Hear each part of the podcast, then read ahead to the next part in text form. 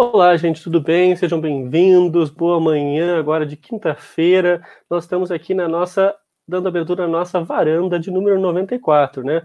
Varandas do ITS, do Instituto de Tecnologia e Sociedade, que essas varandas advêm de um histórico, uma histórica sede do ITS que tinham lá, na, lá no Flamengo, que tinha uma varanda enorme, linda, maravilhosa, com uma vista incrível. Como sempre, o ITS tende a buscar, né? Essa relação com o Rio de Janeiro é sempre muito positiva, pelo menos na vista, né, gente? Então, a gente a ideia desse tipo de evento é a gente ter uma discussão franca sobre novos temas, temas importantes da vida da sociedade brasileira e, particularmente, que envolvam a relação entre tecnologia e sociedade. Dessa vez não vai ser diferente quando nós vamos discutir agora sobre o Open Bank, um sistema financeiro aberto e a proteção de dados. Só que essa tem uma, uma situação bem especial. Essa é uma varanda em que nós, do Instituto Tecnologia e Sociedade, do ITS, vamos dividir as telas e com uma parceria com a Lapin. Nosso caro colega aqui, Gabriel Soto, vai falar um pouquinho sobre o que é a Lapin e por que, que nós estamos aqui juntos trabalhando nessa ideia de Open Banking e proteção de dados. Obrigado, Christian. Obrigado ao ITS por abrir esse espaço para a gente aqui. Eu acho que unir esforços para discutir temas tão importantes para a nossa sociedade, para o Brasil, é sempre muito bom. Gostaria de agradecer também aos convidados. O Lapim, é, só para dar um panorama inicial, depois antes da gente começar o webinar, é um think tank sediado aqui em Brasília, na nossa capital federal, onde estudamos regulação da internet e temos vários focos de atuação. É, se vocês quiserem saber um pouco mais, sintam-se à vontade para acessar o nosso site, nossas redes sociais, e vamos começar esse webinar, então. Muito obrigado, Gabriel. Então, a nossa ideia do dia de hoje é a gente conversar tem um pano de fundo, na realidade, que são dois relatórios. Um relatório que o ITS está lançando no dia de hoje sobre Open Banking, proteção de dados, e que o LAPIN também vai lançar algo similar. Então a ideia foi justamente a gente unir forças para discutir esse tema que é tão importante, que vai decidir o futuro do, da proteção de dados dentro do sistema financeiro nacional. Vai trazer uma série de poss possibilidades, de oportunidades de futuro para realmente nós podemos revolucionar, ou pelo menos transformar o modo como o sistema financeiro uh, no Brasil ele acaba funcionando. A gente sabe que existe uma série de pessoas que estão ainda excluídos do sistema financeiro, aqueles chamados desbancarizados, e que podem ser chamados a atuar. Nós temos uma, uma, também uma das maiores concentrações bancárias do mundo, concentrados em torno de 75% do sistema financeiro dentro de cinco bancos. O Open Bank vem justamente para trazer tudo isso. Mas por trás do Open Bank nós temos que ter uma série de questões de confiança, confiabilidade, segurança, e tudo isso depende do, do consumidor. Então é por isso que nós temos uma proteção de dados como um dos elementos principais que estruturam essa, essa lógica de confiança entre o consumidor e o, todo um sistema financeiro agora aberto. É para isso que nós temos a participação de nossos quatro colegas aqui, o Rafael Cidadino, a Patrícia Tomazelli, a Fernanda Garibaldi e o Carlos Gotenaua.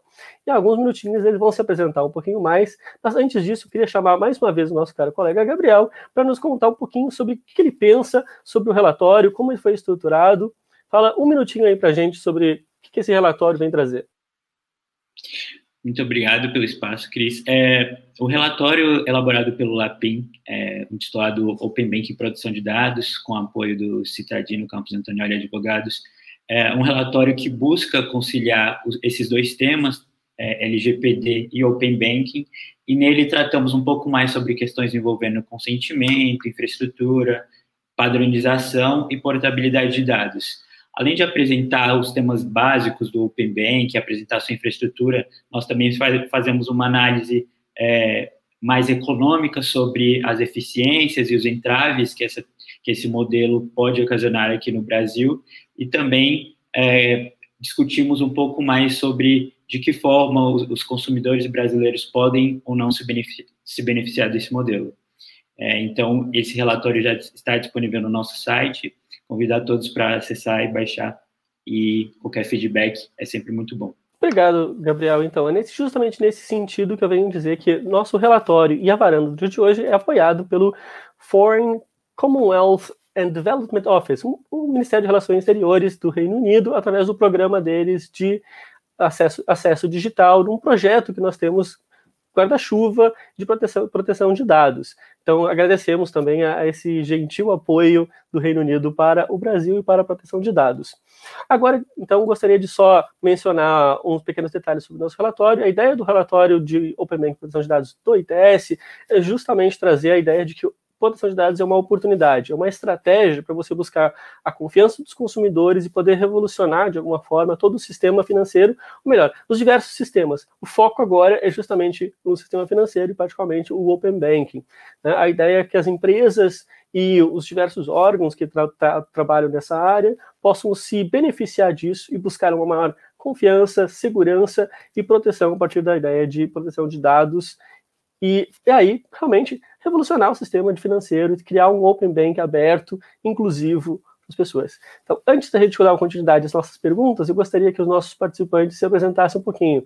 Posso chamar a Fernanda primeiro? Fala um minutinho sobre qual é o seu ponto de vista, de onde você vem, explica um pouquinho a sua, a sua história. Para mim é uma alegria estar aqui hoje. Bom dia, é, Carlos, a Patrícia, o Rafael, é, todo mundo aqui que está dividindo esse webinar comigo hoje. Para mim, é realmente uma honra estar falando com o ITS e com o Lapin, que são duas instituições que eu admiro muito pelo trabalho que vem desenvolvendo no tema de direito e tecnologia.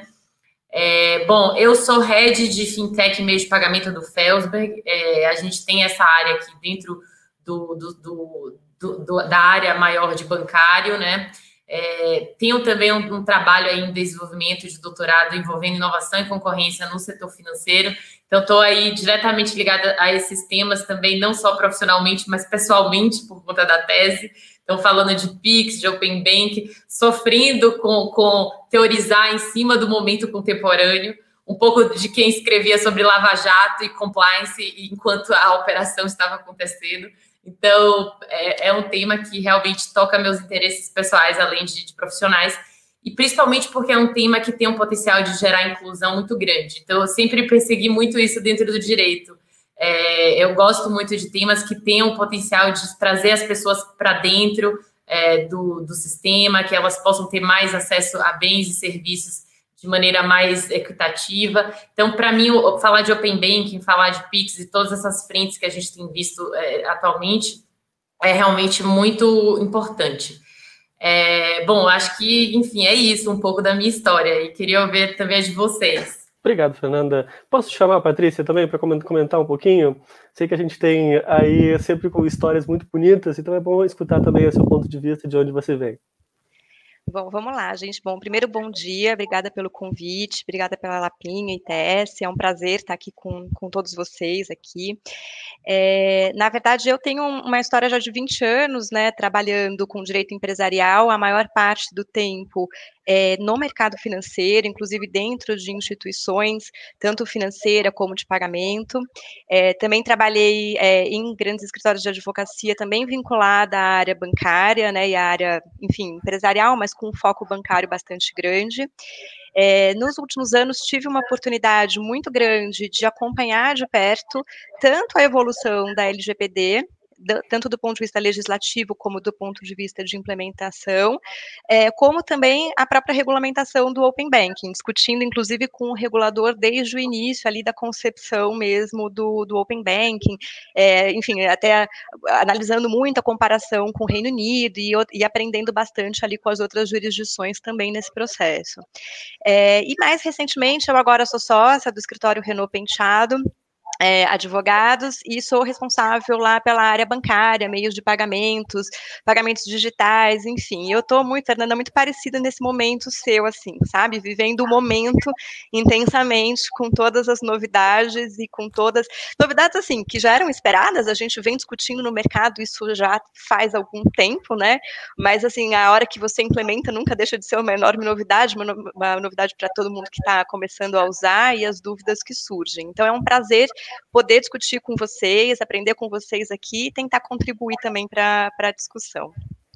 Pô, Patrícia, diz a verdade, 20 anos não, 20 anos é o que tu tens, né? Olha essa carinha.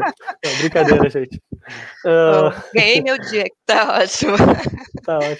Carlos, posso te pedir para também falar um minutinho a gente sobre o teu histórico aí, de onde você vem, o que você está pensando? Sim, claro. Bom, é, eu sou assessor da diretoria jurídica do Banco do Brasil, assessoro diretamente os negócios digitais do banco, eu trabalho na diretoria jurídica, porém atendendo a diretoria de negócios digitais. Estou é, no banco há bastante tempo, mas quando o banco começou em 2015 a alavancar os negócios digitais, fazer o processo de transformação digital, eu participei desde o início.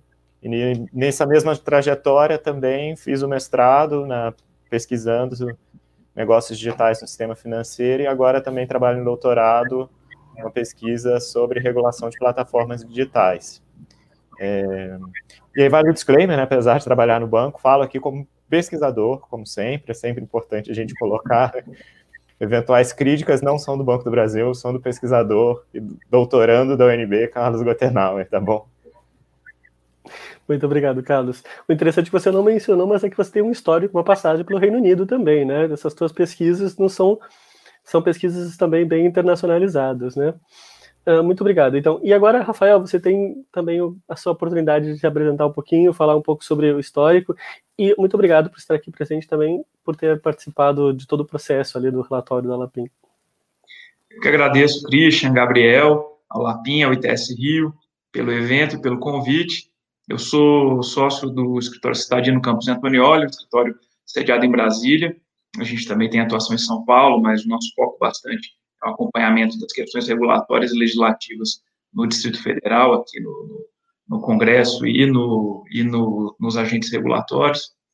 É, e a gente, nós, nós, nós temos uma atuação no acompanhamento de processos legislativos relacionados à atividade bancária e também é, em, em toda, todo o âmbito da regulação. Sou professor de processo legislativo também do IDP e estamos aqui para contribuir aí com o debate, especialmente da concepção aí dessas normas que é, estruturam o Open Banking e toda essa agenda BC do Banco Central. Maravilha, maravilha. Algumas palavras que você quer falar aí para a gente iniciar a nossa, nossa parte, Gabriel? Queria agradecer a todos os convidados por terem aceitado o convite principalmente nessa manhã de hoje, não é fácil a gente estar tá reunindo nessa pandemia principalmente é, em, em, horários, ajustar o horário para todo mundo, mas assim, queria agradecer imensamente ao ITS Rio por abrir esse espaço, por divulgar esse relatório, esses relatórios conjuntamente, na pessoa do Christian, assim, fantástico essa parceria e tomara que perdure por mais alguns anos, enfim, para outros projetos. Sempre, sempre, Gabriel. A ideia é a gente poder somar aqui, a ideia do ITS é justamente isso, de criar um mecanismo de somar. A gente, a gente brinca que o ITS é uma plataforma, né? A gente se junta aos outros para auxiliar no processo de encontrar boas soluções para a utilização de tecnologias dentro da sociedade brasileira. Então, agora eu vou dar o início então, ao nosso grande debate, né, que todo mundo está esperando, é, que é a ideia de vamos discutir um pouquinho sobre as primeiras expressões que vocês tiveram dessa inter-relação entre Open Banking e proteção de, proteção de dados, assim. De que forma vocês entendem, então, que a LGPD, ou seja, essa nossa lei geral de proteção de dados, acaba de alguma forma impactando o modelo de Open Bank que nós temos no Brasil. A gente sabe que teve um histórico, um acompanhamento nesse sentido, né? Então, gente gostaria de ver quais são as posições de vocês. Por último, a ideia a ideia é justamente vocês falarem, assim, de uma maneira um pouco geral, de quais são os, os, os elementos que vocês acham que são mais interessantes nessa inter-relação. Então, uh, vamos começar pelas, pelas ladies first, eu tento ser um pouquinho nesse sentido ainda old fashioned, assim. Então, eu poderia chamar a Patrícia para comentar um pouquinho sobre essa primeira pergunta. Claro, obrigada, Christian. É, então, é, eu, do meu ponto de vista, tem uma inter-relação bastante clara e nítida entre o Open Banking é, e a LGPD, né? Na verdade, eu vejo três grandes pontos, né? O primeiro ponto é que você não tem como fazer um sistema financeiro aberto sem estar preocupado com sigilo e privacidade dos dados dos clientes. É, essa preocupação, ela não vem só da LGPD, ela vem também já de normas antigas de privacidade e sigilo bancário, por exemplo, em que operações que estejam ali, operações bancárias que são sujeitas né, ao sigilo bancário, são operações de débito, crédito, serviços prestados pela instituição, essas informações que também fazem parte do contexto do Open Banking, elas são protegidas por sigilo. Então, desde o início da discussão ali da concepção da norma, houve uma grande preocupação de como montar um sistema financeiro seguro, até tendo em vista sim a LGPD, né, é um grande ponto, e dois, o sigilo bancário. É, E assim, a LGPD é o que você falou no começo, a sua provocação do começo, né? Ela vem como é, uma, uma, norma que protege né, os dados dos titulares, ela traz ali uma série né, de mecanismos de proteção, e do meu ponto de vista, a, a existência da LGPD e a implementação da LGPD pelas instituições participantes do Open Banking, ela propicia um ambiente muito mais seguro, muito mais maduro do ponto de vista de segurança de dados, para que ter até ali, né, né, um pouco mais de conforto, vamos dizer assim, para que o regulador, que é o Banco Central, possa de fato decidir e optar por um sistema é, financeiro aberto que seja inclusive obrigatório para algumas das instituições que vão participar ele não é obrigatório para todos, mas é obrigatório para, os grandes bancos, então você já pode imaginar que se só os obrigatórios, né, quando a gente fala de portabilidade de dados, são os grandes bancos, é, só o volume de dados, né, se, dizendo que só eles fossem participar, só o volume de dados dos grandes bancos já seria um volume colossal ali de dados sendo trocados, parte deles sujeito a sigilo bancário, parte não, mas todos eles sujeitos ali às seguranças trazidas e os mecanismos de segurança trazidos pela LGPD. Então, a LGPD traz uma plataforma de segurança e de maturidade, né, a implementação adequada da LGPD traz uma maturidade totalmente distinta para sociedade brasileira, inclusive no que tange ali o sistema financeiro nacional e a viabilidade de se pensar num sistema aberto. E um outro ponto de contato que ele é bastante nítido, é a parte que trata de dados puros, vamos dizer assim, né, no, na regulamentação de Open Banking.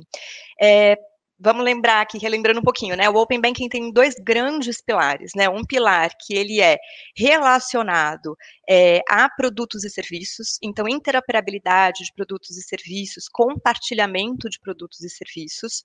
Por enquanto são só dois tipos de serviços, mas nada impede que no futuro outros serviços sejam compartilhados também na mesma, nas mesmas plataformas. É, e assim, é, esses serviços, lógico, né, nesse contexto já vai ter ali uma transmissão colossal de dados, mas tem uma segunda vertente, que aí essa sim, ela é totalmente dire, é, relacionada com a LGPD, ela é a vertente de portabilidade de dados. É, então, é uma intenção, sim, do Banco Central que os dados possam ser portados de uma instituição A para uma instituição B por meio de APIs abertas, mediante o consentimento destes clientes que querem, assim, portar os seus dados.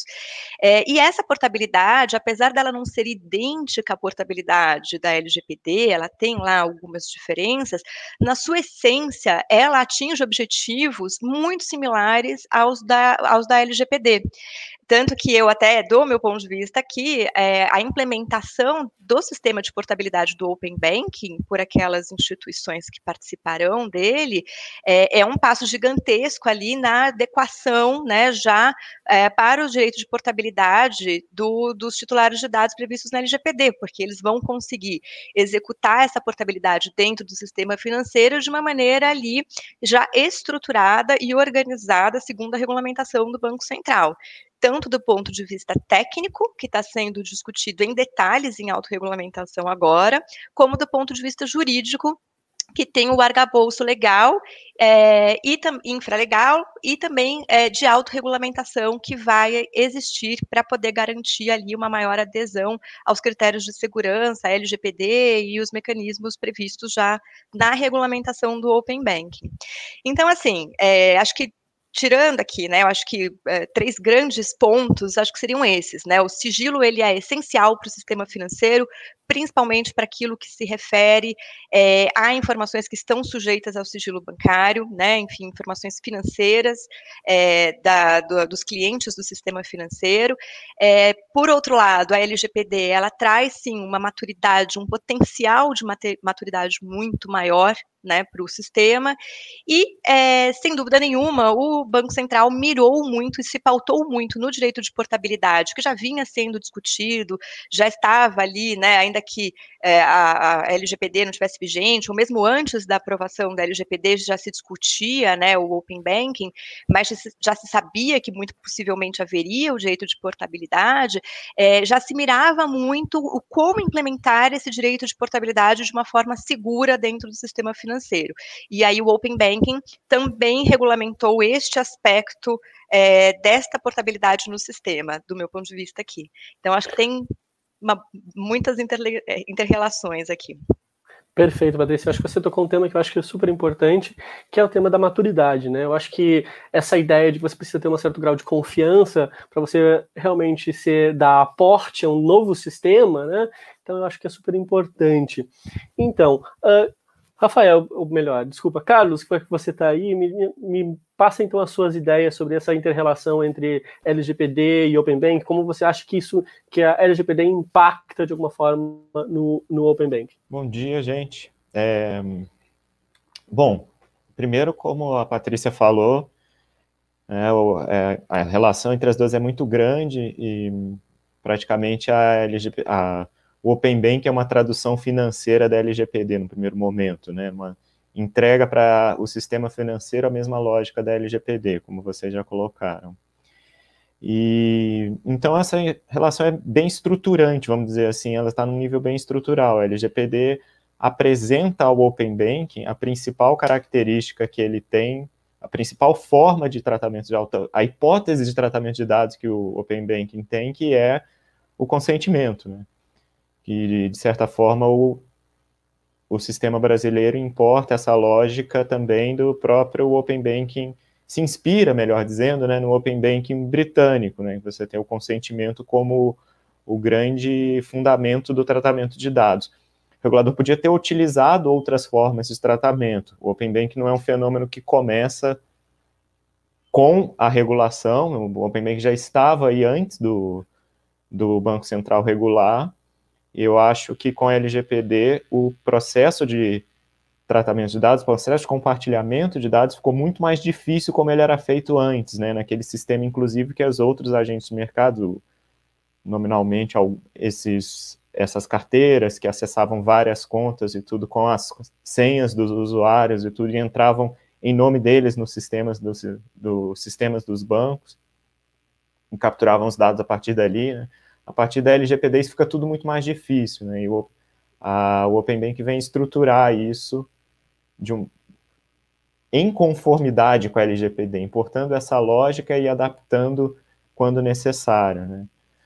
É, mas, por outro lado, também há uma série de dissonâncias entre a LGPD e o Open Banking, né, que a gente pode explorar ao longo da apresentação e tudo, ao longo da nossa conversa, né, eles são muito próximos, mas de vez em quando surgem alguns problemas. No caso do consentimento, por exemplo, é um consentimento dividido entre, as, entre a instituição receptora dos dados e a instituição transmissora dos dados. E isso pode causar alguns, alguns ruídos aí regulatórios que precisam ser afinados na autorregulação, como a Patrícia também citou. Claro, Carlos, acho que você está super correto, né? E a nossa próximo bloco vai ser justamente pensando nessa questão das dificuldades do consentimento. Então você já antecipou um pouco para o nosso futuro segue que o, que o Gabriel vai moderar, né? Agora, então, eu gostaria de chamar a Fernanda para dar uma também a sua visão sobre essa interrelação entre LGPD e Open Bank, né? Como você vê se é positivo, quais são os impactos que pode vir a ter. Então, por favor, Fernanda.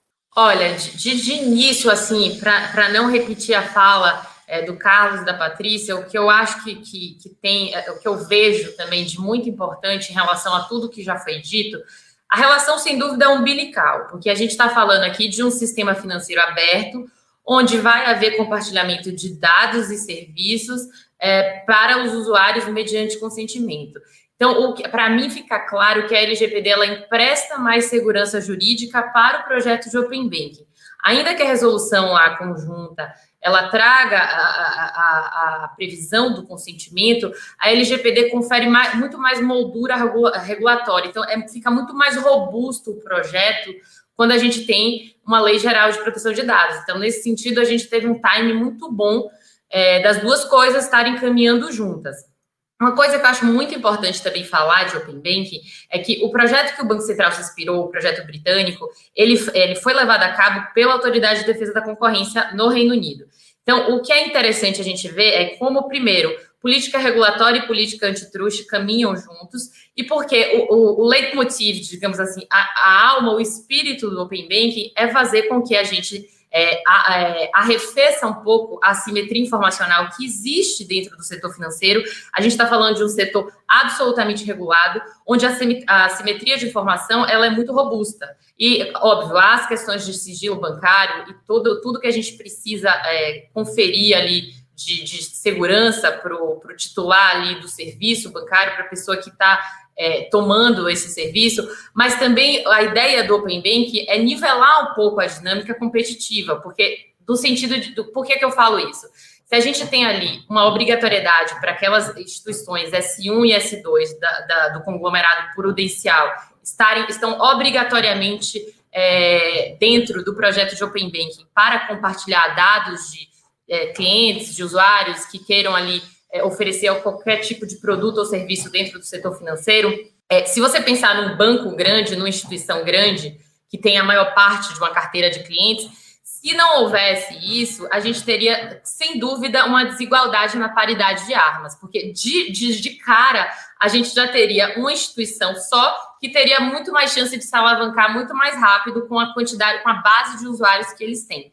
Então, a, a, primeira coisa que eu vejo também em relação ao LGPD e Open Bank é nivelar a dinâmica competitiva para que quem é, venha a fazer parte do projeto de Open Bank e lance mão é, do, do, da coleta de dados, do tratamento de dados para oferecer novos produtos e novos serviços dentro do setor financeiro, é, o faça dentro de uma padronização que vai vir aí com a autorregulação, mediante o consentimento do usuário. Então, nesse sentido, já antecipando o que a gente vai falar na segunda é, pergunta, é, o consentimento que a LGPD detalha, ele, ele confere muito mais segurança jurídica para a resolução de Open Bank. Então, eu vejo os dois, as duas frentes muito ligadas.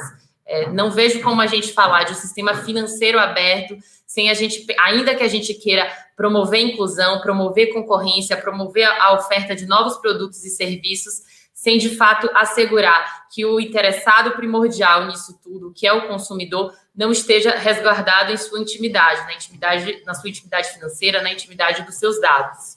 Claro, Fernando, eu acho muito, muito interessante esse ponto de vista. Particularmente, eu gostei da, da expressão que tem uma relação umbilical, né? Eu acho que, do ponto de vista brasileiro, isso faz muito, muito sentido, porque eles, de certa forma, eles caminharam juntos, eles quase, eles não nasceram juntos, mas estão quase, eles não são gêmeos, mas são de uma família muito próxima, né? Tá? Uh, então, Rafael, agora sobrou um pouquinho só a última parte, os seus últimos pontos aí que você acha que tem nesse impacto da LGPD na ideia de Open Banking? Acho que os colegas abordaram os principais pontos, mas eu acho que isso que a Fernanda tocou no, no ponto dela, de que é, há um timing perfeito, né? Porque é quase um alinhamento dos astros aí, é, da gente estar num momento de maior efervescência do debate da proteção de dados no país estruturar um regulamento, né, via Banco Central, e a gente estruturar um modelo, um sistema de compartilhamento de dados bancários. Então, fazer isso, claro que o foco é, do Open Banking é a competição, né, é o estímulo à concorrência. O foco do Open Banking não é exatamente a proteção de dados. A proteção de dados é um requisito desse compartilhamento. Então, ele modela, ele dá uma, ele, estrutura né, um sistema de compartilhamento de dados bancários mediante aí o uso do diploma legal, de uma lei é, que é a Lei Geral de Proteção de Dados, é, que passa a ter uma, uma ascendência bastante forte sobre esse regulamento, sobre esse processo é, aí do, do Open Banking. Então, é muito bom, principalmente para o consumidor de serviços bancários, a gente está estruturando esse Open Banking, esse sistema aberto financeiro, no momento de maior discussão, de maior efervescência na, na discussão e de melhor estruturação de diplomas legais é, de proteção de dados. Então, isso favorece o consumidor no momento em que vai se estimular a competição bancária com o compartilhamento dos dados do próprio, do próprio consumidor. Então, como foi dito, é, o Open Banking, para ele ser é, viabilizado, vai precisar do consentimento, consentimento duplo, né, vai precisar é, que o, a instituição financeira utilize dos mesmos instrumentos que ela utiliza para é, autorização de, de, de, demais investimentos e tudo mais que é feito na instituição financeira, então você vai ter que comprovar com biometria, é, com certificação, que já é a utilização certificada, então isso é muito positivo para o consumidor, isso confere maior segurança. Evidentemente que continua havendo riscos, né? A gente está falando de compartilhamento de dados, sempre haverá riscos de vazamento, de utilização indevida e tudo mais. Mas com a LGPD, com a circunstância de aprovação e de é, início da vigência da LGPD, no momento em que se estrutura o Open no Brasil, favorece muito aí a proteção de dados do usuário e garante a, a constituição de um sistema mais competitivo com essa proteção aí, é, é, não, não diria assegurada, garantida, mas sem dúvida nenhuma bem encaminhada e estruturante do sistema. Acho que os colegas falaram muito bem, só para reiterar. Eu acho que é super importante. Eu acho que a gente tem que focar justamente o elemento de segurança que a LGPD vai passar para os consumidores, para os titulares de dados de um modo, de um modo geral. Eu acho que, de certa forma, por mais que o Open Bank seja muito mais do que uma questão de portabilidade de dados, ou talvez seja algo até diferente de portabilidade de dados em sentido estrito, a ideia é que por detrás de tudo isso, realmente nós temos uma infraestrutura de dados no nosso país e que, querendo ou não, a LGPD entrou em vigor agora, serve, serve justamente com essa porta de entrada. Então agora eu vou chamar o Gabriel para nos passar para nos conduzir nesse nosso segundo bloco falando sobre consentimento. Obrigado, Cris. Então vamos passar para esse bloco de consentimento. É, a gente sabe que o Open Bank ele foi estabelecido é, na lógica do titular dos dados deter os seus dados e poder fazer o que bem quiser, enfim, é, compartilhar. Todos esses mecanismos que o modelo de Open Banking que surgiu no Reino Unido traz aqui é, de influência para o Brasil. Queria saber um pouco dos convidados a respeito da resolução conjunta número 1, é, que, que, foi lançada em maio desse ano. É, o que vocês acham é, do, do, da regulação do consentimento nela? Vocês acham que, como a gente sabe, o consentimento é a manifestação livre, informada e inequívoca do, do, do titular dos dados, mas eu queria saber um pouco também de vocês, aí eu chamo a Fernanda, para é, falar um pouco mais sobre como que ela vê o consentimento nessa resolução e de que forma essa essa especificação do consentimento na resolução conjunta é, faz um paralelo com a LGPD, se é suficiente, se não é, se tem algum mecanismo que o mercado pode resolver relacionado ao consentimento. Te, é, queria saber um pouco mais da Fernanda o que ela acha sobre, sobre essa questão do consentimento na resolução. Olha, eu acho que o consentimento na resolução, ele tá, ele é, acho que a LGPD é complementar a esse consentimento, porque não é o foco, a gente está falando de instrumentos normativos diferentes. Então, a normativa infralegal, ela tem um foco diferente da LGPD. Então, como a gente falou aqui, o foco do Open Banking, além de promover concorrência e inclusão, nitidamente é reduzir uma barreira de, de assimetria informacional entre os players dentro do mercado. Então, o consentimento dentro da resolução conjunta, ele é menos detalhado, digamos assim, do que o da LGPD, porque o foco normativo é outro. Os bens jurídicos tutelados aí pelas normativas são diferentes. O que eu entendo é, como a gente falou anteriormente, que a, a relação entre os dois marcos legais são umbilicalmente é, estão umbilicalmente ligados, eu entendo que a resolução é complementada é, pela LGPD. Então, nesse sentido, a resolução conjunta de Open Bank, ela deve ser feita, interpretada à luz da LGPD. Então, tá lá, a LGPD fala do consentimento ser livre, inequívoco, informado, prévio. É, eu entendo que tudo isso se aplica à resolução conjunta do Open Bank. Entendo que, naquele momento, o, o, foco do Banco Central não é detalhar é, como deve ser feito esse consentimento, ainda que tenha lá falando toda a etapa de autenticação e etc., mas não é o foco. Porque, mais uma vez, o que a gente está falando aqui de, são de bens jurídicos tutelados que são diferentes. Então, é, a resolução de Open Bank nesse sentido, que quer lá reduzir a sua assimetria informacional no mercado, quer dizer, é, ela quer arrefecer um pouco essa barreira regulatória que a gente tem dentro do setor financeiro e nivelar essa dinâmica competitiva entre os players para, para ofertar novos produtos, novos serviços. É, ela determina aquele consentimento prévio, claro, mas o intuito é muito mais fazer valer a obrigatoriedade do compartilhamento da informação do que resguardar o dado, porque aí sim entra a LGPD. Então, as duas estão ligadas, as duas visam tutelar coisas diferentes, mas o intuito da resolução é muito mais fazer valer a, a, a, o compartilhamento da informação. Então, é, para mim, é, o, um, o, consentimento de uma é complementado pelo da outra. Então, não entendo, não vejo que, que, que a resolução é, ela detalha pouco ou ela deveria falar mais sobre como esse consentimento vai ser é, é, requerido, como ele vai ser, né? Tudo bem, tem lá que não vai ser contrato de adesão e nada disso. Eu acho que o que já tem é suficiente. E aí, eventualmente, se tiver, se acontecer algum tipo de, de, de, de evento que eventualmente é, as instituições participantes venham a ser responsabilizadas por terem feito alguma coisa é, errada ali com os dados daquele consumidor, a gente vai ter LGPD complementando ali o que já estava estabelecido pela normativa infralegal. Perfeito, é muito interessante esse panorama entre as duas normas, questões de ser infralegal. É, assim, é, queria saber agora do Rafael o que, que ele acha dessa questão do, dessa, da resolução do Banco Central, dessa resolução conjunta de maio, não ter uma, uma um, um caráter é, programático, ou seja, não estipular as formas de consentimento, de que forma os agentes envolvidos no Open Banking captariam o consentimento do titular dos dados.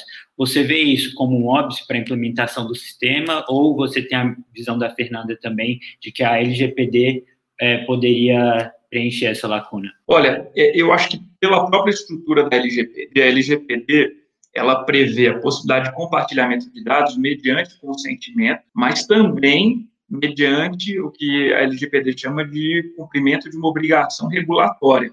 Né? Então, é, eu já entendo que é papel do Banco Central regular a forma em que esse consentimento precisa ser explicitado. Eu acho até que a resolução ela cumpre é, razoavelmente esse papel. Acho que o, o detalhamento na resolução da obrigatoriedade do consentimento inequívoco, evitar é, é, essa coisa do, do, do, do, contrato de adesão, né, quando você vai, enfim, seria quando você fosse abrir uma conta numa instituição, eles te entregam um formulário único com isso. Mas ainda assim, permanece o risco é, de existir, nesse caso, né, em casos desse, desse tipo, é, é, é, é, essa coisa do formulário comum, né? Você vai lá e assina aquele formulário cheio de, de, de detalhamento de questões que vai, vai falar sobre compartilhamento de dados, mas que o consumidor não necessariamente vai ler, vai prestar atenção sobre, sobre isso. Então, eu já entendo é, que é importante que o Banco Central faça isso, até para que se antecipe a uma iniciativa legislativa, porque eu não tenho dúvidas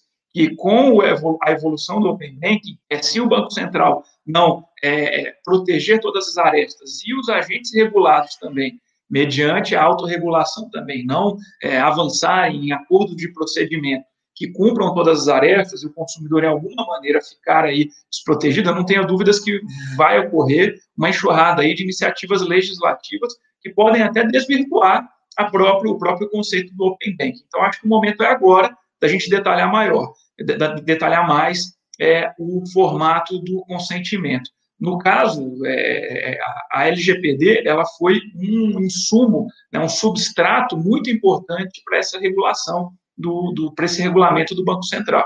O regulamento conjunto, a resolução conjunta, ele, ele, ele, sem dúvida nenhuma, bebe muito na fonte da LGPD. Mas, como eu disse no início, a LGPD cria essa lacuna de permitir que, mediante uma obrigação regulatória, ou seja, é, o, se o Banco Central obriga que eu compartilhe o dado e ele dispensa o consentimento, em tese, eu entendo que esse consentimento poderia ter sido dispensado, mas não foi, porque o regulamento obriga o consentimento. Agora, o formato desse consentimento também precisa ser melhor é, é pontuado no meu humilde ponto, humilde ponto de vista. Perfeito. E muito interessante também essa perspectiva de que tal lacuna pode ser preenchida por iniciativa do legislativo e talvez assim não seja a melhor forma. Então, é, cobrar um pouco essa atuação do Banco Central de ter uma, uma, uma, resolução que, que faça com que essa norma programática de obtenção, é, enfim, desses quesitos de compartilhamento seja adotada. Nessa perspectiva, queria saber um pouco mais do, do mercado é, corporativo, aí eu convido a Patrícia para falar, porque como o, o, Rafael bem citou, essas iniciativas legislativas podem ou não é, criar empecilhos para a implementação do Open Banking. E aí, quando a gente fala de iniciativa legislativa sobre é, estabelecimento de é, critérios de consentimento, a gente também pode pensar pelo lado do mercado, mecanismos de autorregulação, ferramentas que o mercado provê para é, a obtenção desse consentimento e para o preenchimento dos requisitos legais que a gente tem na resolução conjunta. Patrícia, como você vê o mercado é, podendo atuar nessa questão do consentimento? É, bom, vamos lá. Eu, eu assim, particularmente acho que é, a forma como está previsto na resolução número 1, ela até é relativamente recheada ali, né, de informações. Ela tem todo um rito, né? Como que você começa, onde você pede consentimento. É, na minha visão, o consentimento ele é solicitado, né? Na, na instituição que vai receber os dados e o que acontece na instituição que vai passar os dados é uma autenticação é, muito mais assim para garantir confiabilidade de que aquele cliente é aquele mesmo, né, quem está passando o dado tem que estar tá com o conforto de que de fato tem um consentimento formalmente né, é, dado, otorgado por uma pessoa que é ela mesma, né, porque seria complexo, muito complexo do ponto de vista de segurança, se não houvesse esse tipo de autenticação. Então, é, essa discussão ela, ela aconteceu. É, eu tendo a achar que a autorregulamentação que vai existir, ela vai suprir eventuais lacunas, tá? Eu não sei se está no radar, assim, da, de todo mundo, mas como que está previsto na regulamentação e está, assim, sendo discutido em muitos detalhes, né, é, pelas associações que representam os diferentes segmentos é, bancários e de pagamentos, né? Então, você tem lá associações que estão sentando juntas, né, e que representam os grandes bancos, os médios bancos, as instituições de pagamento, as outras empresas reguladas e licenciadas pelo Banco Central, justamente para definir alguns dos principais critérios que não estão to todos previstos em regulamentação, até para não ficar, né, a gente sabe que a tecnologia evolui com o tempo, até para não ficar uma coisa totalmente engessada, né, numa, numa regulamentação, ainda que infralegal, fica sempre mais complexo de você se adequar. Então, a ideia, né, é, do Banco Central também, no momento em que se fez a regulamentação, é, ela foi uma ideia de permitir que o mercado se autorregulasse. Essa autorregulamentação, eu chamo ela de assistida, porque ela não é uma autorregulamentação feita apenas pelos players de mercado, ela já vai ser complexa de ser atingida de uma certa forma, porque envolve muitas associações com pontos de vistas convergentes em, alguns, em algum sentido e em outros provavelmente também nem tanto, é, mas o fato é, elas vão ter que consensar sobre essas características, inclusive do consentimento, é, isso estará previsto em autorregulamentação e ela é assistida no ponto de vista de que o Banco Central vai olhar para isso, ele vai acompanhar e aprovar de uma certa forma, né, é, o material que vai ser produzido pela autorregulamentação. E vão, vai existir, inclusive, vão existir penalidades atreladas ao não cumprimento, inclusive, das formas como esse consentimento vai ser obtido, seja a penalidade do próprio Banco Central, seja a penalidade, obviamente, da autoridade de dados quando ela existir, porque sim, a LGPD vai ser o grande pano de fundo do ponto de vista de proteção de dados, para ter certeza de que tudo foi feito de uma maneira adequada para o cliente, do, o titular do dado, né, vamos dizer assim, é, e, além disso, é, a própria autorregulamentação também vai estabelecer mecanismos de é, punição e adequação para aqueles players, para aquelas instituições que não cumpram com os requisitos da autorregulamentação. Então, eh, do meu ponto de vista, vai haver autorregulamentação. É, sei que o mercado está trabalhando muito em torno dessa autorregulamentação e tem deadlines específicos do Banco Central para que esse material seja entregue ao longo desse ano e do ano que vem até a data de final de implementação. Tem um cronograma apertado específico de entrega desses materiais. É, é, inclusive no Reino Unido, né, existe todo um mecanismo de resolução de disputas, né, que é feito ali pela, pelo org, né, que foi estabelecido pela, pela entidade que foi estabelecida de Open Banking no Reino Unido, e muito se olha, né, para essa, para esse modelo, para se aprender ali se esse mecanismo de resolução, seja para o cliente que é o titular do dado, seja entre os participantes, no caso de qualquer problema na, na transmissão de dados entre esses participantes, se esse mecanismo também não vai agregar um valor adicional para a manutenção ali de uma segurança no, no sistema, né? Então, é, concordando aqui, né, com o ponto que foi colocado, é, agora, eu acho que a regulamentação, ela é, é, o Banco Central optou, né, pelo consentimento e não pela obrigação legal da transmissão. Eu acho que o consentimento, ele é razoavelmente descrito na resolução, tem lacunas que, obviamente, a LGPD, ela vai ser o pano de fundo para que essas lacunas sejam preenchidas e a autorregulamentação deveria preencher essas lacunas. E eu acho que, enfim, aí essa seria, acho que o modelo ideal para que tudo fique redondo no final. Excelente. Também é importante a gente exaltar é, a atuação do Banco Central para reunir as, essas opiniões, ter um modelo multi-stakeholder para é, conseguir que essa implementação seja de forma é, eficiente. através da portaria, a portaria de, de março, a 107, 101, que é, formou um grupo de trabalho de associações, entidades importantes do mercado, para que a opinião de, de, dessas associações que lidam de fato com o mercado seja ouvida e esse, esse processo de implementação ocorra da forma mais suave possível. Nesse sentido, eu passo então para o Carlos, para ele falar um pouco mais da perspectiva interna, é, como um agente do modelo do Open Bank na forma do banco, se existe alguns entraves ou algumas ferramentas que vocês já estão é, trabalhando para obter esse consentimento, se ainda há uma dificuldade é, na forma como a resolução dispõe, se vocês têm algum, algum óbice a isso. Queria saber um pouco mais da perspectiva interna de um agente desse modelo. Maravilha. É, é interessante as colocações que todo mundo, que os, os outros três participantes fizeram, e o que a Fernanda fala, inclusive, de que o Open Banking e a LGPD eles têm convergências, mas eles também têm alguns pontos de divergências, eles têm fins ob objetivos muito diferentes que podem gerar alguns problemas, né? Eu acho que acaba, no fim, tudo desembocando nessa questão do consentimento.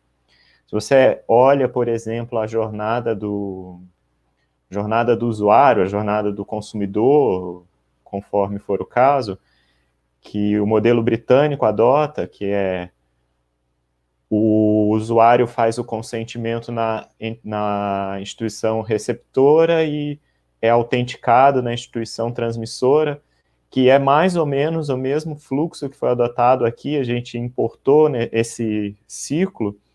É, ele funciona muito bem, mas quando você coloca LGPD no meio, as coisas começam a ficar um pouco mais complicadas. Né? Você tem uma limitação, por exemplo, de que a instituição transmissora não pode saber a finalidade do consentimento.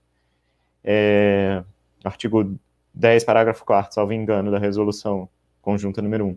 É, e aí, então, estruturar esse consentimento de uma forma que ele seja juridicamente íntegro no Open Banking, ao mesmo tempo atender as particularidades da LGPD é um trabalho bem complicado, que, como a Patrícia disse, está sendo feito agora pelos participantes. É, eu participo como um dos representantes na, na, dentro da FEBRABAN disso, né, dentro, uma das instituições que participa da FEBRABAN, e a FEBRABAN é uma das associações que participa do, do Conselho Deliberativo.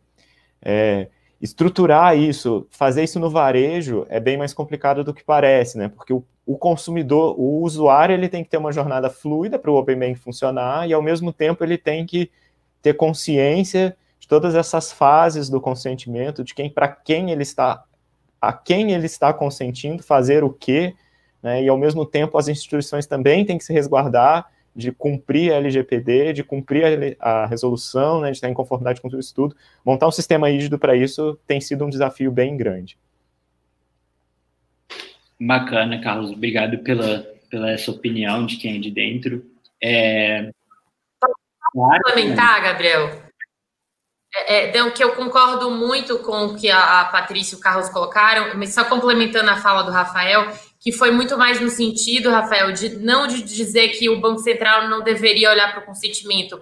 Eu acho que, como a Patrícia colocou, o que tem na resolução já nos atende. No sentido, a, a pergunta foi se era suficiente ou não. Eu acho que o que tem nos atende, o que pode, o que pode ser detalhado mais, o Banco Central deixou, vai deixar para autorregulação, e ainda assim a gente vai ter a LGPD. Então, eventualmente, se esse consentimento ele de alguma maneira for ferido ali na oferta na oferta, ferido na oferta de algum produto ou serviço, a gente vai ter é, é, um amparo é, legal ali da LGPD.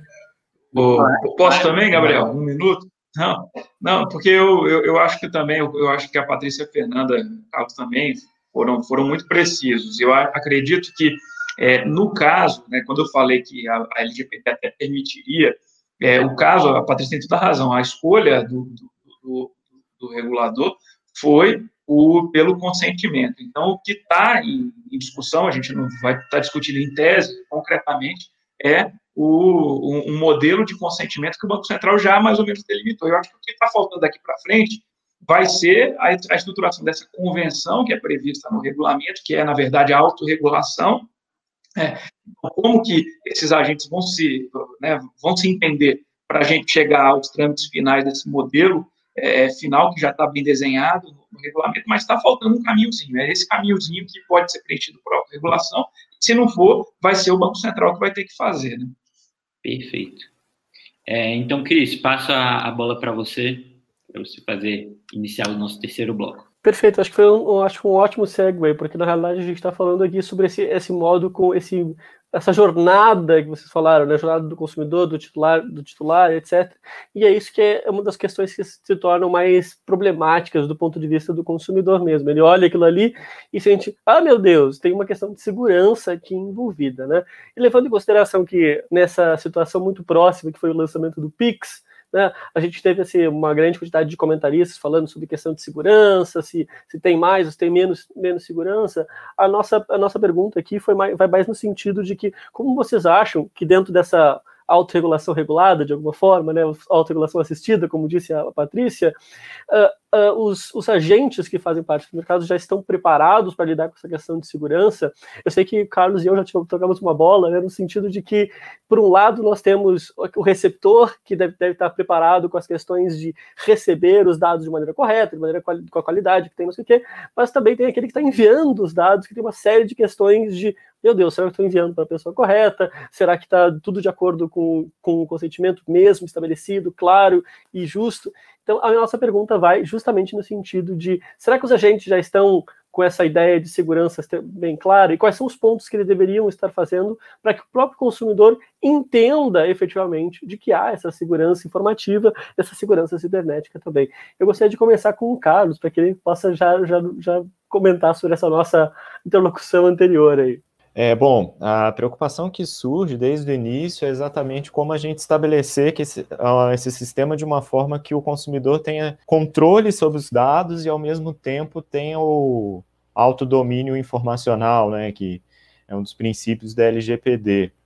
É, além das óbvias questões técnicas todas que isso envolve, de segurança da informação, de a parte, vamos dizer, a infraestrutura tecnológica relacionada a isso tudo, é, o trabalho principal que a gente tem que ser, tem que ser feito, e aí é um trabalho, é um dever de casa para todos os agentes de mercado que vão participar do, do Open Banking, é realmente criar uma estrutura jurídica que seja transparente o suficiente para isso. Né? É um desafio muito grande, mas ele pode ser feito, evidentemente, né? mas é, é muito difícil você deixar isso de forma, ao mesmo tempo que corra bem, vamos dizer assim, que seja uma experiência positiva para o cliente e, e que se garanta toda a, a, integridade da transmissão de dados, da compartilhamento de dados por todos os agentes, né?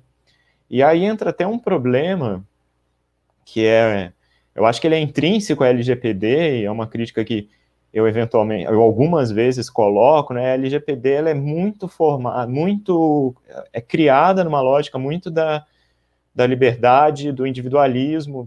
Ela é inspirada né, na, auto, na autonomia informacional, mas ela também é muito baseada nessa capacidade do indivíduo de se, se autodeterminar, evidentemente. E, de certa forma, isso rompe de, em alguns momentos, vamos dizer, com o espírito que a gente tinha, talvez até no Código de Defesa do Consumidor, de proteção da hipossuficiência, de, de evitar cláusulas abusivas, de todas essas questões, ela não rompe diretamente, mas ela deixa muito o consentimento como o grande barco que a gente pode, pode adotar para conseguir fazer todos esses tratamentos de dados.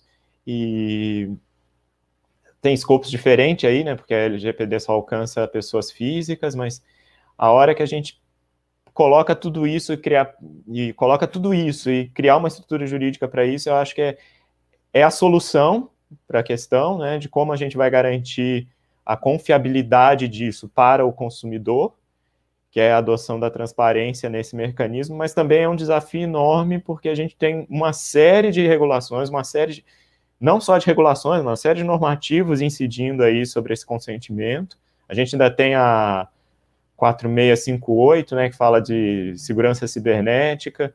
Então, assim, criar a arquitetura jurídica para isso tudo é ao mesmo tempo o mecanismo de garantir segurança, de confiabilidade para esse sistema e é também o grande desafio que os agentes de mercado todos vão ter vão enfrentar nesse processo. Concordo contigo, Carlos. Eu acho que é um grande desafio a gente navegar essa diferença de quantidade enorme de, de normativas e, ao mesmo tempo, do outro lado, também tem que garantir as expectativas do consumidor, né?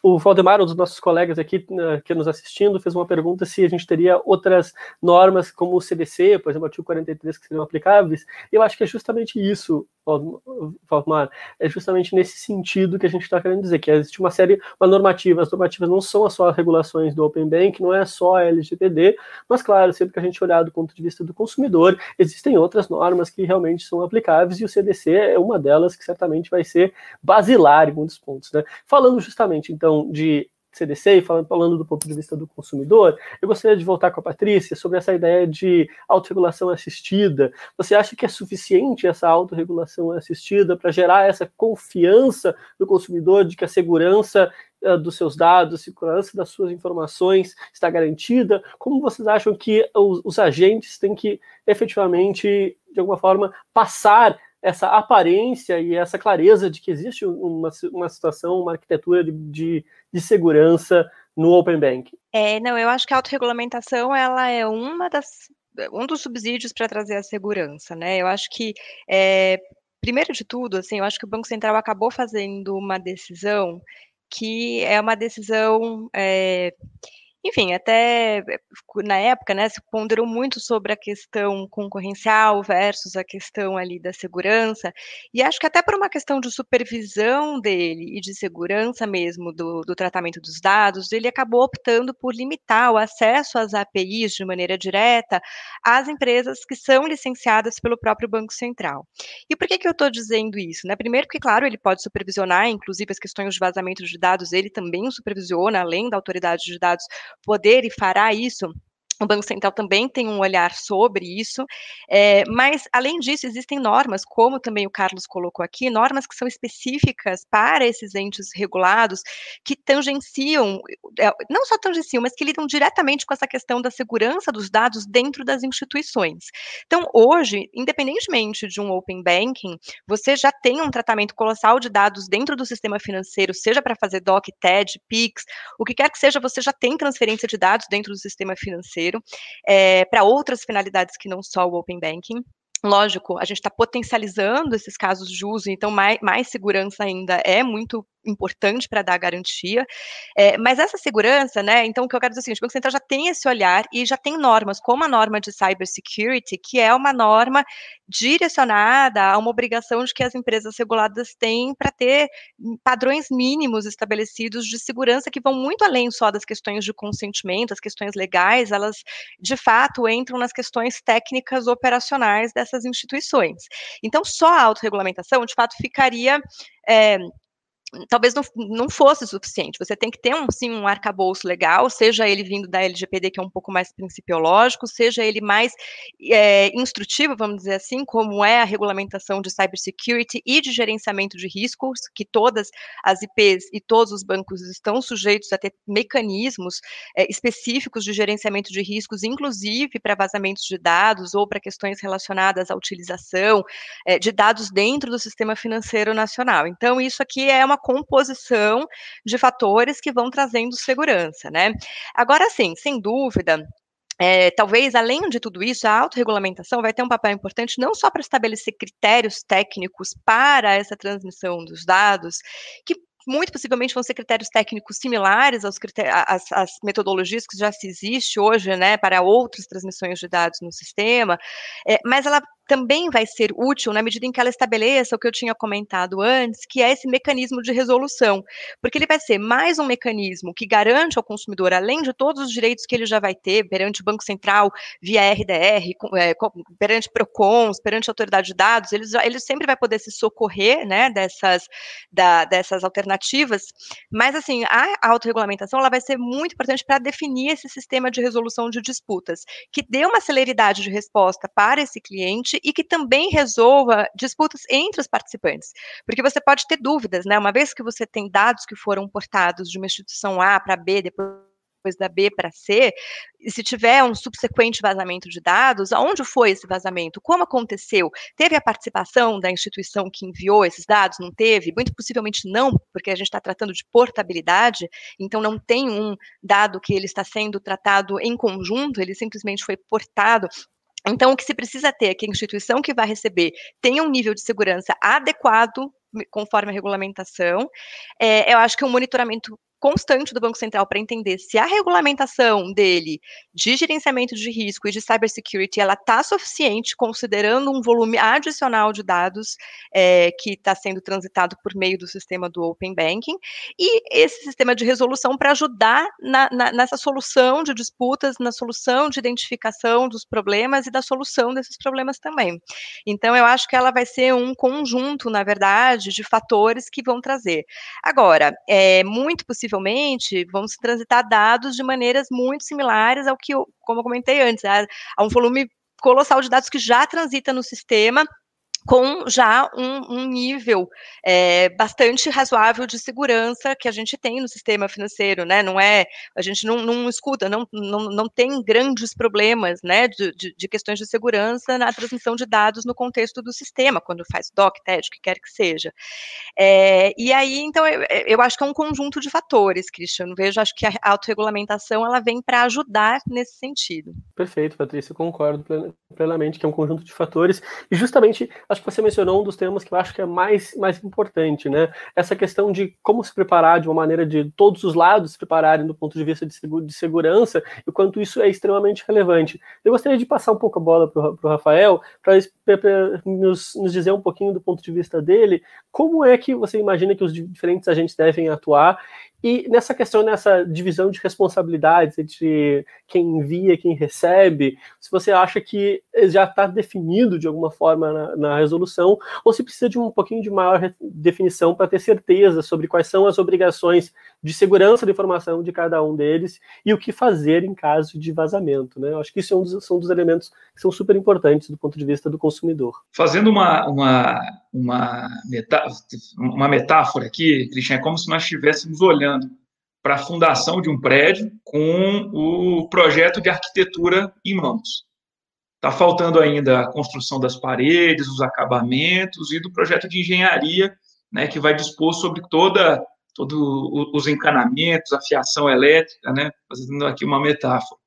Então, a gente tem, na verdade, uma resolução do Banco Central que ele diz como deve ser esse sistema de compartilhamento de dados bancários, né, de, de, de informação, mas os requisitos técnicos, a estruturação técnica disso não está definida e há muita dúvida sobre os participantes sobre como que eles vão constituir um modelo interconectado, né, em que você vai poder dispor de, de determinadas determinados dados, né, de dados comerciais bastante sensíveis, dados bancários, né, dados pessoais bastante sensíveis, que vão transitar de um sistema para outro com um grau de celeridade é, que está sendo exigido.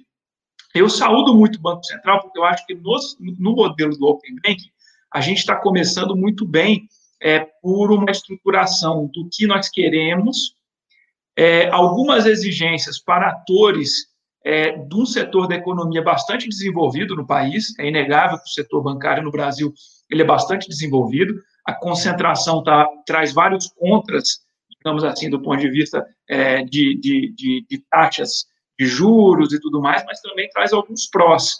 Né? Um dos prós da concentração bancária é a constituição de instituições muito sólidas, muito, muito saudáveis é, e também muito seguras. Né? A gente tem hoje no Brasil, você coloca o seu dinheiro no banco, você não espera que o dinheiro vai desaparecer, que o banco vai falir, muito diferente dos anos 80, por exemplo, no Brasil e de outros países do mundo, que você tem que escolher muito bem é, qual instituição financeira você vai iniciar uma relação comercial, com qual instituição financeira você vai iniciar uma relação comercial. Então, acho que o Banco Central começou bem, dispondo sobre os parâmetros, né? E agora os agentes privados vai se iniciar agora uma corrida ao pote de ouro, digamos assim. A gente vai ter, vão ter vários, várias instituições, várias empresas que vão começar a prestar serviços nessa área do Open Banking. Tem muitas empresas que já estão constituídas, que já prestam serviço para os bancos. Tem muitas empresas que já trabalham com dados bancários, com dados financeiros.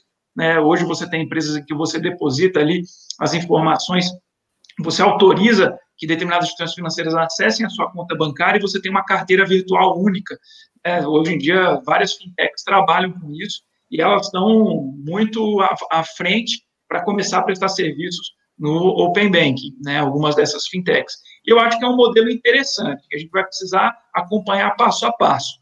A gente vai desenvolver esse projeto de engenharia, como eu coloquei na metáfora inicial, é, conforme for constituindo as paredes e o restante do prédio. Então, acho que a gente dá é, um bom desenho. Eu faço uma crítica muito forte ao modelo que foi escolhido, por exemplo, para o PIX. No PIX, o Banco Central optou por um modelo estatal totalmente concentrado. Então, no PIX, ok, a instituição financeira vai lá e oferece para o consumidor final, mas toda a estrutura do, do, do, sistema do PIX ela é estatal.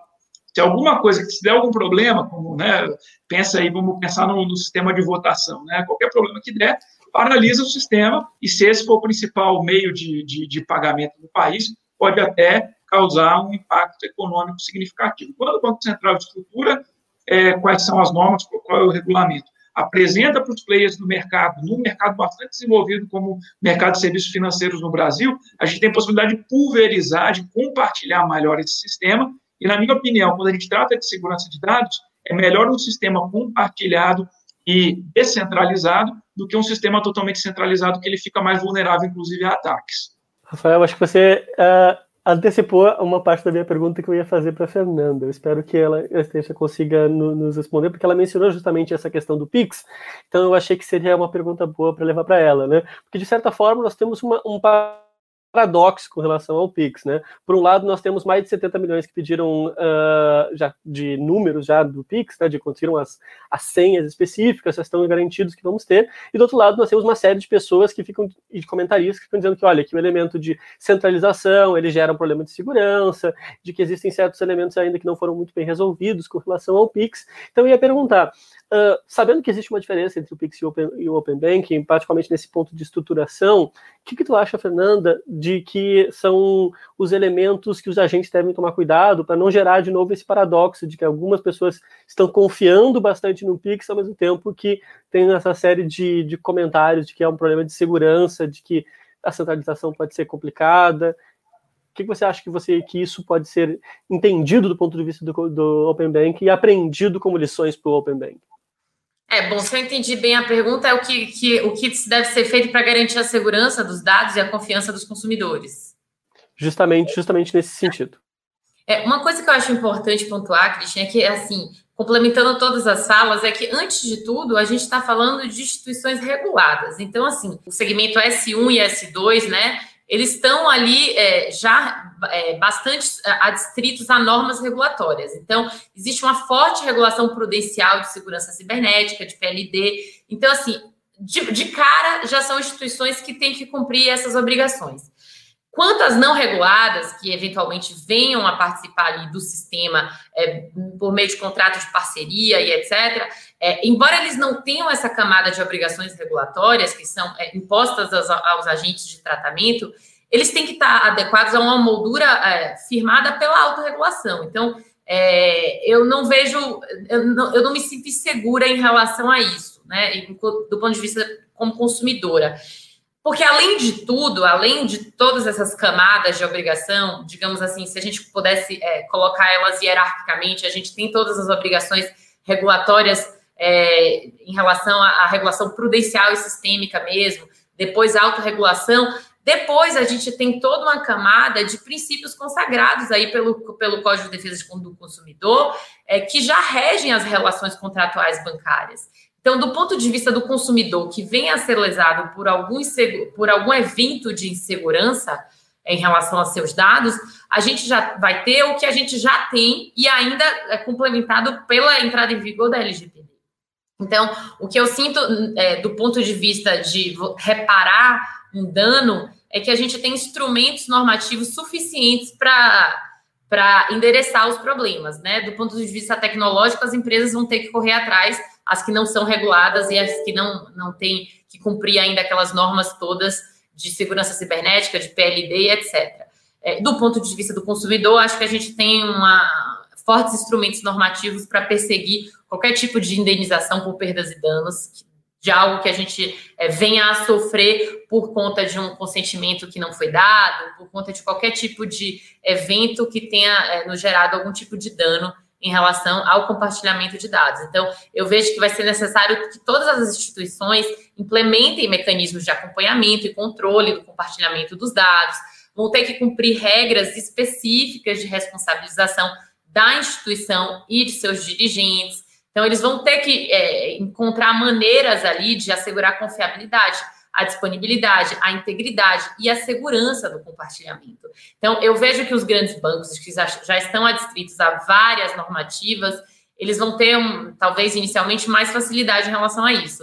Mas, é, em relação às entidades não reguladas que venham a participar por contratos de parceria, a gente tem a autorregulação para isso e a gente tem todos os instrumentos aí é, consagrados tanto pelo direito civil quanto pelo Código de Defesa do Consumidor para qualquer consumidor que vier a ser lesado por algum tipo de compartilhamento errado, é, via ao judiciário e ao judiciário perseguir o seu direito. Né? Certamente, certamente temos essa, essa toda essa infraestrutura aí também de regulatória e legislativa e normativa de proteção também. Então a gente tem que sempre lembrar que, obviamente, a segurança do, da informação também tem o outro lado de que pode gerar indenização pelo simples fato de você ter perda de segurança, né? Temos até um caso no STJ que, por uma questão bem simples de segurança da informação, se declarou que deveria ter indenização em ré ipsa, né? Relatora da nossa ministra Nancy Andrighi. Bom, agora a gente fechou esse terceiro, terceiro bloco, vou passar de novo o microfone para o Gabriel falar do nosso quarto bloco, falando sobre inovação e proteção de dados e, e Open Bank. Obrigado, Cris. Passando então para o quarto e último bloco, inovação e proteção de dados. A gente tem que a LGPD traz nos seus princípios uh, que a LGPD, a norma, né, fomenta, fomentará a inovação. No artigo 2 ela já traz isso como, como forma principiológica. E também a gente tem várias iniciativas do governo também, como o Decreto Federal da Inovação e outras normas, que fomentam essa perspectiva de inovação e muito também do que já vem sendo feito pelo, pelo Banco Central nessa nova gestão, com o PIX, com o Open Bank, com a agenda BC+, que visa essa modernização do sistema financeiro. Essa perspectiva, então, de, de proteção de dados e inovação, queria saber, e aí eu chamo a Fernanda para comentar um pouco sobre isso, como que você vê a LGPD é, sendo um, um catalisador para promover a inovação, principalmente no sistema financeiro? Você vê a norma, que geralmente a gente tem como a, a regulação às vezes não é tão benéfico, às vezes é benéfica para alguns setores. Você vê a LGPD como uma norma que fomenta essa estrutura de inovação? Totalmente, Gabriel. É, como, eu, como eu falei já no início do webinar, eu vejo uma relação umbilical entre os dois temas. E sem dúvida alguma, levar um projeto de Open Bank a cabo sem uma lei geral de proteção de dados é, ia ser muito mais difícil. E, sobretudo, ia, poder, ia acabar minimizando a importância do titular do dado consentir com o compartilhamento de suas informações para fins de, modulação de um produto ou um serviço que venha a, ser oferecido a ele. Então, nesse sentido, eu vejo muito benéfico as duas coisas estarem andando em paralelo no Brasil, porque, de fato, a LGPD empresta muito mais segurança jurídica para o projeto de Open Banking. E esse é um setor que eu sempre costumo falar, eventualmente, quando eu vou dar aula sobre o setor financeiro, é um setor todo estruturado com base na segurança. Esse é um valor muito importante para o mercado é, bancário de pagamentos. Em qualquer lugar do mundo, sobretudo quando a gente tem um sistema em que a moeda fiduciária ela não é lastreada por nada mais. A gente não tem metal, a gente não tem mais nada. São papéis que são resgatados em, no, em cima do valor deles mesmos. Então, a, o requisito da confiança, ele, ele, estrutura todo o sistema financeiro. Como assegurar confiança num, numa nova etapa que a gente está vivendo agora, uma etapa histórica dentro do setor financeiro, seja com PIX, seja com Paybank, seja com Sandbox, no mundo, não é, um, não é uma agenda inventada no Brasil, é uma agenda que vem é, é, diretamente por conta da tecnologia. Como assegurar esse valor da confiança é, sendo que hoje a gente está falando de uma economia que é completamente movida a dados. Então, nesse sentido, ainda ontem, é, acho que foi o Rafael aqui citou a expressão que o, que o presidente do Banco Central usou ontem é, numa entrevista, é, dizendo que era uma, é uma corrida ao ouro. Porque, de fato, os dados se tornaram o, o grande, a grande vantagem competitiva na economia contemporânea. Então, de alguma maneira, a gente precisa assegurar que as pessoas que são titulares desses dados, que elas não sejam vistas apenas como mero, meros instrumentos para a oferta de produtos e serviços. Então, nesse sentido, a, a LGPD é muito benéfica e muito bem-vinda, para amparar todas essas mudanças que o sistema financeiro tem trazido. E que bom, porque são mudanças que vão gerar mais inclusão, mais concorrência, é, mais competitividade, é, muito mais oferta de produtos e serviços, e a gente sabe que é, é, é, esse é o grande mote de, todo, de toda essa agenda regulatória, de modernização regulatória, que de fato é fazer com que esses serviços sejam mais acessados por boa parte da população, que a gente tenha é, mecanismos de comparação. Até pouco tempo atrás, acho que, que poucas pessoas sabem exatamente o que um banco vende, o que uma instituição financeira faz. Então, a, a, a gente está vivendo um, uma mudança de paradigma que é, sem uma lei geral de proteção de dados, seria muito mais difícil a gente levar a cabo todos esses projetos.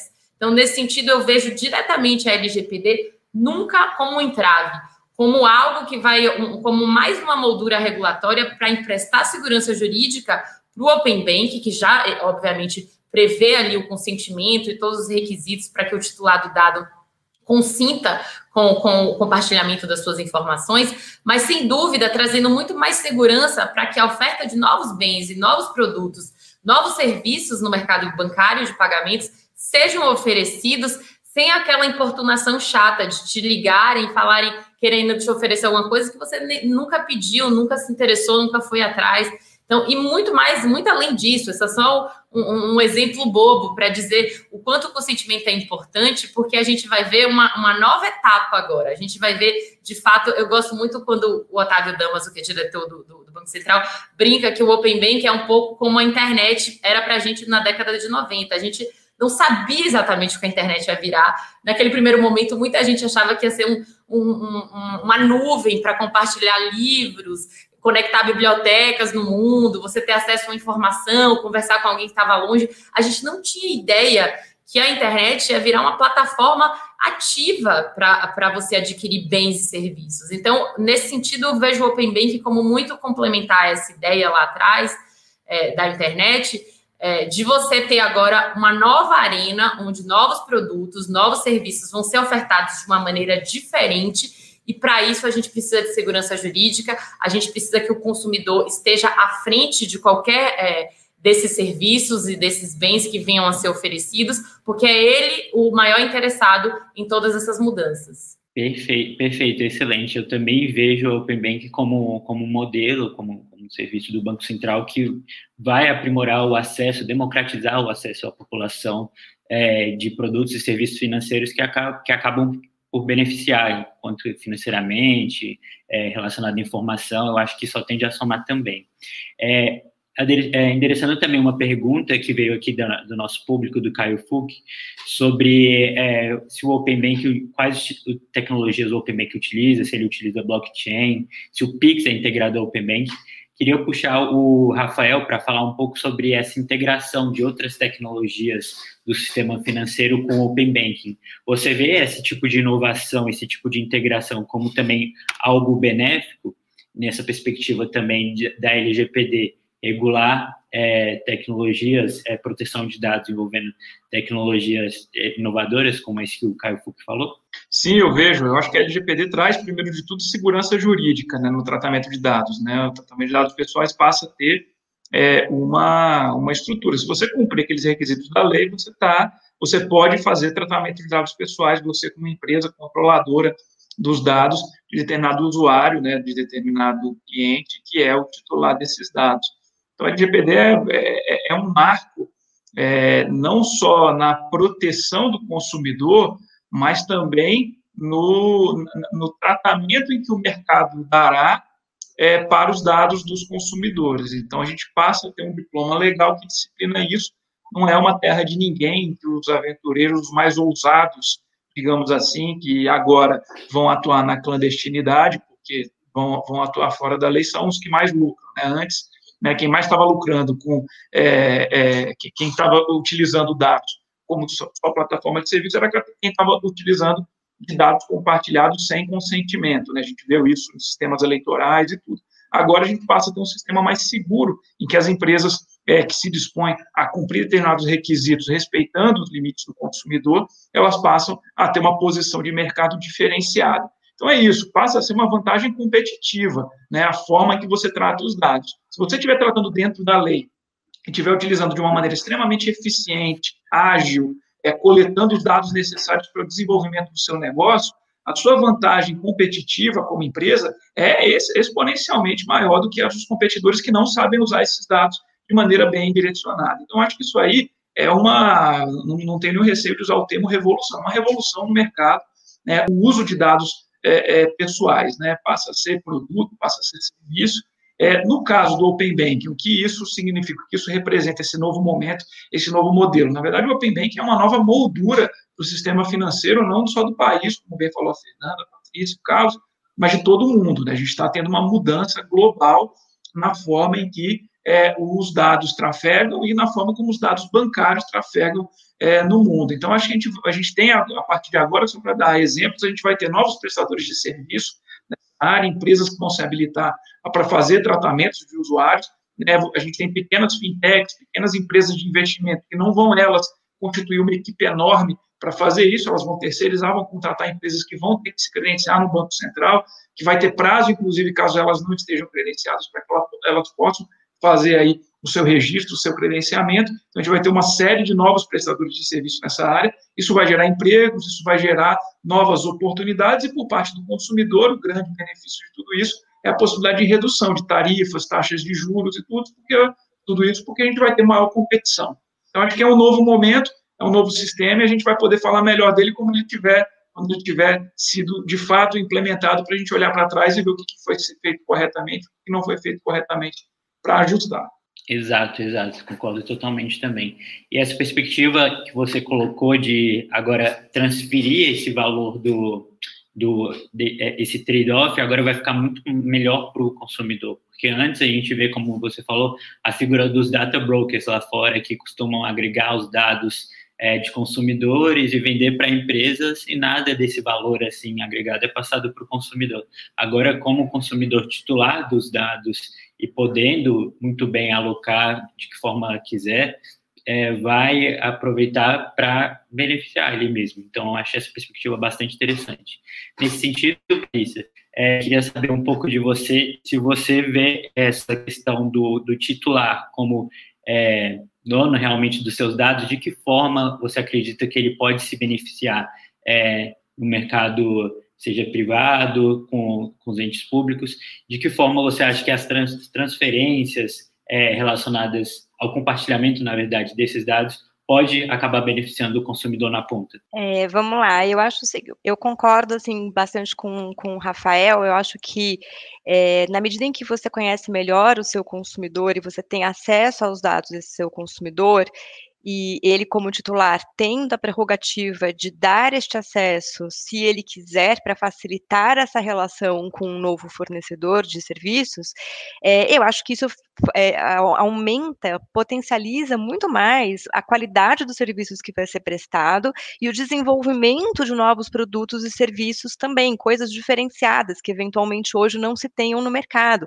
como por exemplo a gente está vendo ali Pix, revoluções outras, né, é, carteiras digitais, meios de pagamento em QR Code, etc. E aí você consegue, seja na área de investimento, seja onde for, você conhecendo melhor esse cliente, você consegue talvez dar para ele é, ou para essa categoria de clientes um serviço que ele é muito mais bem direcionado para as necessidades dele. E eu acho que ele sendo e, e gosto do consentimento para a portabilidade dos dados, é, porque eu acho que é uma prerrogativa realmente do titular do dado querer ou não querer que esses dados, que são dados sigilosos por natureza, como falei no início da, da, da, da discussão aqui, pelo menos parte deles, né, aqui da, parte transacional, certamente, é, que esses dados sejam passados para um outro prestador de serviço, para que ele possa ter uma melhor avaliação de crédito, por exemplo. Numa melhor avaliação de crédito, ele pode ter é, valores mais é, atrativos né, de taxas de, de, juros, que esse é um, é um, dos objetivos também, de maior eficiência e menor custo de crédito, né? Do, é, uma, é um dos, são dois pontos da agenda é, BC hashtag. Então, assim, acho que realmente tem um potencial de, de mediante escolha desse titular de dados, ele conseguir ter um serviço que lhe atenda melhor no prestador de serviço que ele gostaria de ter ou nos prestadores de serviço que ele gostaria de ter. Então, acho que isso potencializa sim.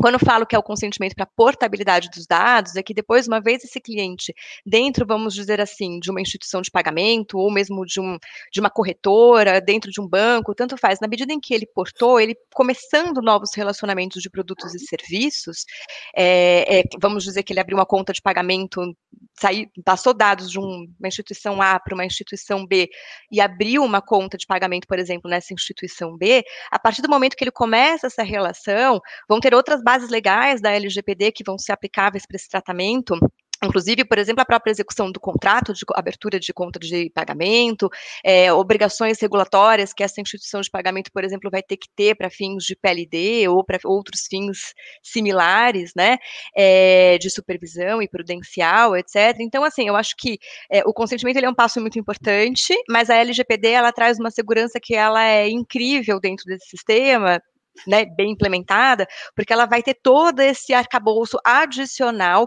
que no convívio posterior a essa portabilidade como cliente dessa instituição, o titular de dados vai ter direito de exigir né, inclusive entender essas bases legais, entender como é que está sendo utilizado esse dado posteriormente, na medida em que ele faça, inclusive, essas contratações de novos produtos e serviços. Então, isso, a LGPD ela traz esse nível de maturidade, eu acho que ela propicia situações como esse ambiente de sistema financeiro aberto. O sistema financeiro aberto, por sua vez, aumenta sim a competitividade e o acesso à informação, é, e o acesso à informação podendo ser utilizado neste desenvolvimento de novos produtos e serviços, ou mesmo produtos e serviços mais direcionados para aquele perfil daquele consumidor. E não é só consumidor, a gente está falando de empresas aqui também, nem todos necessariamente como consumidores, né? Mas assim, é, é, é aqui, seja a empresa, seja o consumidor efetivamente, aqui o benefício ele pode atingir é, os clientes realmente do, do Open Banking, observada essas questões de segurança que foram muito bem pontuadas aqui também. Perfeito. Eu acho que essa questão, como a Fernanda até mesmo falou, de segurança jurídica, é o que vai dar segurança para o mercado acabar é, inovando, criando novas ferramentas, startups, é, joint ventures, não sei, é, que ele se sinta à vontade para inovar com segurança, sabendo que não, vão, não vai ter uma surpresa lá no futuro por parte do regulador, por parte do Estado. Então, para finalizar esse bloco de perguntas, queria perguntar para o Carlos essa perspectiva ainda na LGPD. Se, a, a, conforme o é, Valdemar Belo perguntou, é, se as multas e demais sanções administrativas previstas na LGPD seriam aplicáveis no, no Open Bank. Você acredita que isso aconteceria ou não, que qualquer violação não, não faria parte desse escopo? É, bom, são escopos distintos, né? São duas autoridades com competências quase que sobrepostas, quase que concorrentes em alguns momentos, mas na maioria das vezes são mesmo sobrepostas, né? Então, as, pelo menos a gente está encarando assim, né? Que é possível sim que exista a as sanções decorrentes da LGPD. É importante ver, na verdade, que o tipo de infração ele tem natureza diferente. Né? O Bacen tem a competência por fiscalizar o sistema financeiro na medida da integridade das transações do sistema financeiro e o LGPD tem competência para fiscalizar a proteção de dados. Acho que um caso análogo, inclusive, que a gente tem uma discussão enorme, até hoje não acabou, né, da competência entre Bacen e CAD, mas acho que a gente, o, a gente já tem maturidade suficiente para dizer que cada um tem a sua competência ali dentro. Mas sim, são, são possivelmente aplicáveis e, e cada uma dentro da sua esfera e a partir dentro da, do tipo da infração que vai ser apurada. Né? Valdemar, esperamos então ter solucionado a sua pergunta e agora eu passo para o Cris fazer as considerações. Pois é, gente. É, infelizmente a gente não vai ter tempo de fazer mais considerações finais, mas eu queria agradecer todos os participantes, os nossos ouvintes. Eu acho que foi uma ótima, ótima, ótima discussão sobre as oportunidades que existem e as e os desafios que vão existir com relação ao Open Banking e a inter-relação com a proteção de dados. Então, eu queria agradecer particularmente Rafael, a Fernanda, a Patrícia e o Carlos por estar aqui. Também queria agradecer ao Gabriel e todo o Lapim por essa, essa ótima parceria que a gente começou a desenvolver agora e vai, vai certamente se levar adiante nesse, nesse e em outros temas. Também queria agradecer a, ao todo o nosso apoio dado ao reino, pelo, Reino, pelo Reino Unido, particularmente dentro do programa de acesso, acesso digital, né? É ótimo que a gente possa ter esse, esse espaço aqui. E também gostaria de dizer para vocês que tem no, no, nosso, no nosso, nosso, nossa linha, nossos comentários, vamos ter agora os links para os relatórios no futuro que vão ser, estão sendo lançados hoje, no dia de hoje. Vai ser ótimo, então, poder contar com, com vocês e com a, a visão de vocês num futuro próximo. E espero que a gente efetivamente esteja nesse caminho de futuro de estabelecer mais inovação no Brasil e estabelecer mais inovação de uma maneira segura, efetiva e com confiança do consumidor. Última palavra, Gabriel. Queria agradecer novamente os convidados, Rafael, Patrícia, Carlos e Fernanda, por terem aceitado o convite, por terem feito brilhantes exposições e reafirmo aqui a, a parceria com o ITS, que seja muito duradoura e falar também que o nosso relatório produzido sobre LGPD e Open Bank, no tema desse webinar, está disponível também nos links abaixo. Gente, só última, última coisa, que se não me matam aqui, gente, dizer que, por favor, eh, se vocês acharem interessante, quiserem receber outras, outros convites nesse sentido, uh, se inscrevam nos nossos canais e nas diversas redes sociais do, do ITS e do Lapim também, para a gente ter sempre essas discussões muito boas no futuro. E muito obrigado, então, gente. Até a próxima varanda ou até a próxima evento do ITS Lapim. Bye, bye.